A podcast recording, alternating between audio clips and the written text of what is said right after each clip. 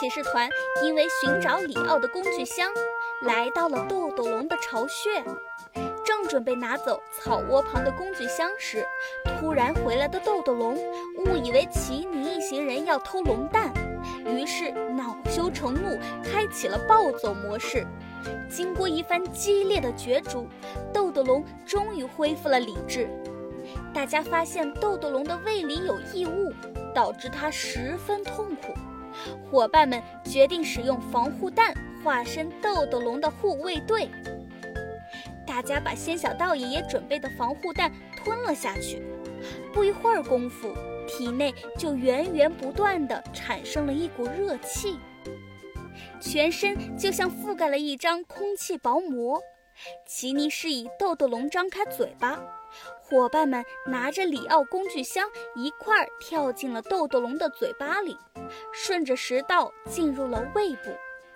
小仙儿捏着鼻子说道：“咦，好刺鼻的胃酸味儿！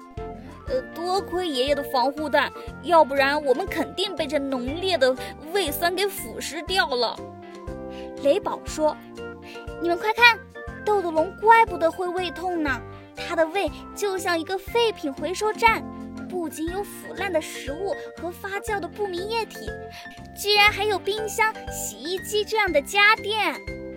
奇尼说：“伙伴们，时间不多了，咱们马上拿起里奥工具箱，开始护卫队的工作吧。”次次骑士团从里奥工具箱里拿出了像素水枪和像素吸尘器。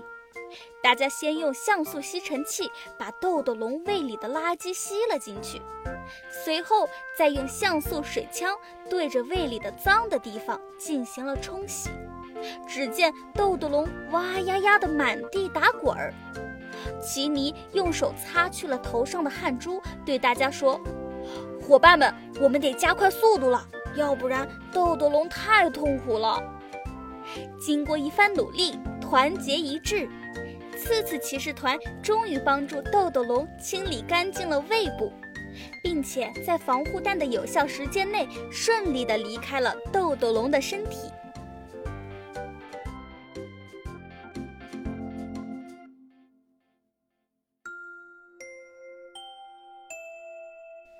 胃终于不疼了的豆豆龙激动地跳起舞蹈来，他在地上用龙爪爪画了一连串长长的画。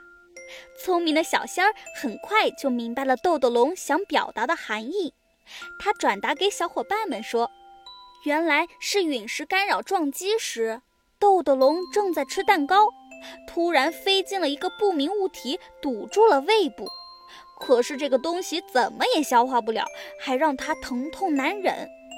然后他就想到了里奥的工具箱里有疏通工具，于是他就把工具箱给抢走了。”随后，奇尼在清理像素吸尘器的时候，竟然发现了丢失的无线信号箱。奇尼说：“看来无线信号箱趁着陨石撞击时的那一刹那，打破了虚拟和现实世界的连接，碰巧飞到了豆豆龙的胃里。这还真是无心插柳柳成荫啊！那我们快用权杖回到无线信号星球吧。”回到无线信号星球后，奇尼将找到的无线信号箱的事情告诉了红绿兄弟。之后，大家一起把信号箱安装完毕。奇尼对伙伴们说：“里奥的工具箱里面还有一个可以变大的像素夹子，把手上有显微镜，我们可以通过它来寻找卡在信号液通道处的杂物。由于夹子的长度不足。”嘎啦牢牢地抓住箱子的边缘，其他伙伴们只能一个抱着一个，小心翼翼地把身子探出去，来加长像素夹子的长度。嘿呀，嘿呀！伙伴们使出了全身力气，终于夹住了里面的杂物，并拿了出来。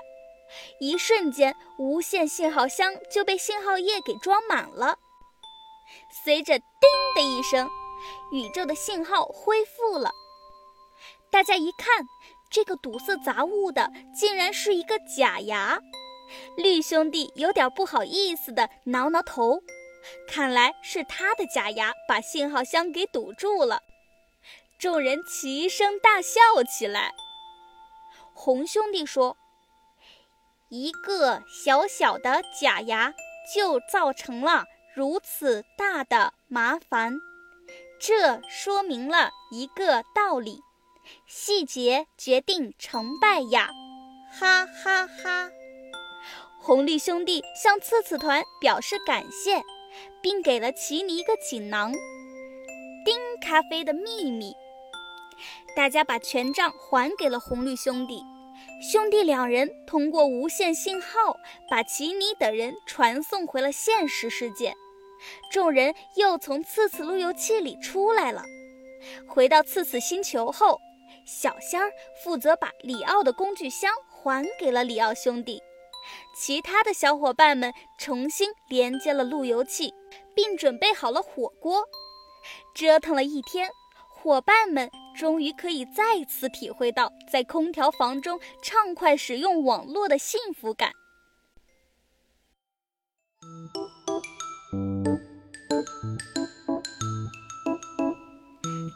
骑士团的无线信号星球之旅到此就结束了。后面又会发生怎样的故事呢？